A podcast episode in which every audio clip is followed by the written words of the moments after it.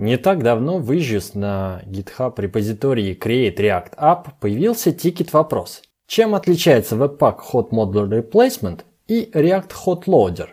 И Дэн Абрамов, автор Create React App и React Hot Loader, ответил, у меня секретов нет. Слушайте, детишки, разработчика ответ помещаю в Issue.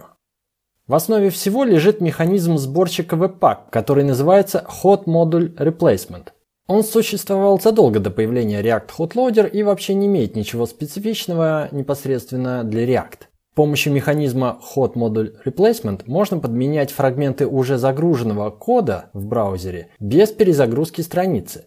Для этого вы запускаете специальный dev-сервер Webpack, который бежит поверх Node.js, заходите на страницу типа localhost 3000, у вас открывается WebSocket соединение с этим dev-сервером и при изменениях в файлах исходников Webpack передает новую версию по веб-сокетам в браузер. На стороне же клиентского JavaScript кода у вас должен быть написан специальный обработчик, который умеет принимать это сообщение от сервера и подменять код на лету. Клиентский код обработчика нужно написать самостоятельно, и его логика зависит непосредственно от вашего приложения. Возможно, кто-то даже использует Hot Module Replacement и при разработке на старом добром jQuery, но это не наша тема. Так вот, однажды Дэн решил опробовать Hot Module Replacement для горячего обновления кода React приложений.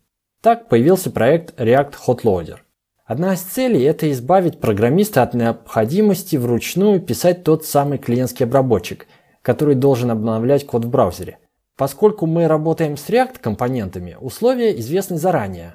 Быть может, получится написать универсальный клиентский обработчик, который умеет на лету обновлять любые React компоненты. – подумал Дэн. Однако, в общем случае это оказалось не так-то просто сделать. Например, если подменять компонент в лоб, то React думает, что у нас появился новый тип и полностью очищает дом и теряет локальное состояние. А это ничем не лучше простого обновления страницы по F5. Соль горячего обновления кода в том, чтобы не терять состояние приложения, чтобы текст, введенный в input поля, оставался на месте, чтобы галочки, диалоговые окна и другие динамические части приложения – не пропадали, как при полной перезагрузке страницы. В итоге первая версия React Hot Loader была полна хитрых трюков, которые работали не во всех случаях. Затем была предпринята вторая попытка под названием React Transform, когда с помощью специального плагина для Babel ваши компоненты автоматически оборачивались обработчиками для горячего обновления. Но это, например, не работало с так называемыми stateless компонентами и имело ряд других недостатков. Попытка React Transform была признана неуспешной, и следующим шагом был React Hot Loader 3. У Дэна в блоге на Medium есть подробная статья о проблемах, с которыми он столкнулся при разработке React Hot Loader первой версии, React Transform и, наконец, React Hot Loader третьей версии, и о подходах их решения. Статья очень подробная и интересная, рекомендую к прочтению всем. Возможно, вы откроете для себя что-то новое и про сам React. Итак, на сегодняшний день у нас есть React Hot Loader 3, который в целом работает и многими используется.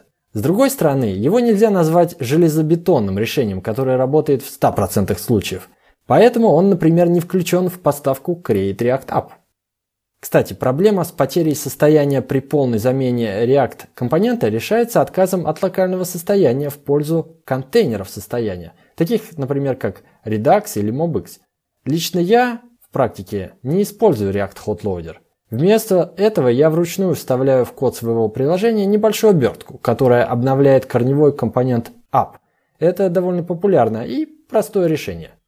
Возвращаясь к React Hot Loader, в репозитории есть специальная страница со ссылками на различные Starter Kits. Заготовки с настроенным Webpack и разным набором библиотек на любой вкус. Babel или TypeScript, с Redux или без него, Universal или не Universal, с Apollo, с Redux Saga и так далее. Если посмотреть на все эти Starter Kits и другие boilerplate на GitHub, то обнаружим похожие, но все-таки различные в деталях конфигурации веб-пака. Все еще больше запутается, если вы начнете гуглить статьи и читать разные GitHub issue с примерами. Например, некоторые статьи и туториалы говорят нам запускать из консоли некий webpack dev сервер с параметром минус-минус ход. Другие почему-то запускают Webpack сервер без параметра минус-минус ход. В некоторых шаблонных репозиториях лежит файл server.js, который внутри себя запускает Webpack Server. В других такого файла нет. В Webpack config в секции Entry в разных примерах вы можете увидеть либо webpack slash hot slash only dev server, либо webpack slash hot slash dev server. Вопрос, в чем разница между only dev server и просто dev server?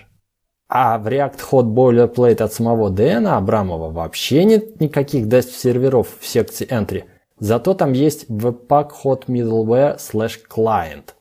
Идем дальше. Допустим, вам удалось запустить этот Webpack Dev сервер на порту 3000. Отлично, теперь вы можете зайти на localhost 3000, чтобы работать с горячим обновлением кода.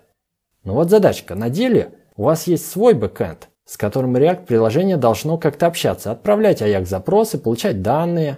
А теперь получается, что все AJAX запросы уходят на localhost 3000, то есть на Webpack Dev сервер который никакого отношения к вашему бэкэнду не имеет и не может ответить на API-запросы от клиентской бизнес-логики. Вы пытаетесь захардкодить вызовы на localhost 80, но получаете ошибку кросс-доменного запроса. Засучив рукава, идете править конфиги Nginx, чтобы разрешить эти кросс-доменные запросы, или как-то хитро проксировать Webpack Dev сервер через Nginx, чтобы и ваш бэкэнд, и в Dev сервер с точки зрения браузера работали на одном порту. Если вы проходили через все это, как я когда-то, то анекдот, когда один разработчик спрашивает, как прошел твой хакатон, а другой отвечает, нормально, за 48 часов успели настроить веб-пак, уже не кажется смешным. Я озвучил лишь часть вопросов, возникающих при попытке разобраться, что здесь вообще происходит, но не дал на них ответов. К счастью, порекомендую вам толковую статью с ответами на многие из них. Webpack's Hot Model Replacement and React Hot Loader – The Missing Manual. Ссылка в описании подкаста. Подводя итог, можно сказать, что вопрос с горячей перезагрузкой кода вроде как решен. И на практике это можно заставить работать, но слишком много трения и телодвижений. Может наступить усталость от. Hot reload fatigue. В этом плане интересно посмотреть, как вопрос решается в соседних экосистемах, например, ClojureScript или Elm. А пока пишите на React и процветайте.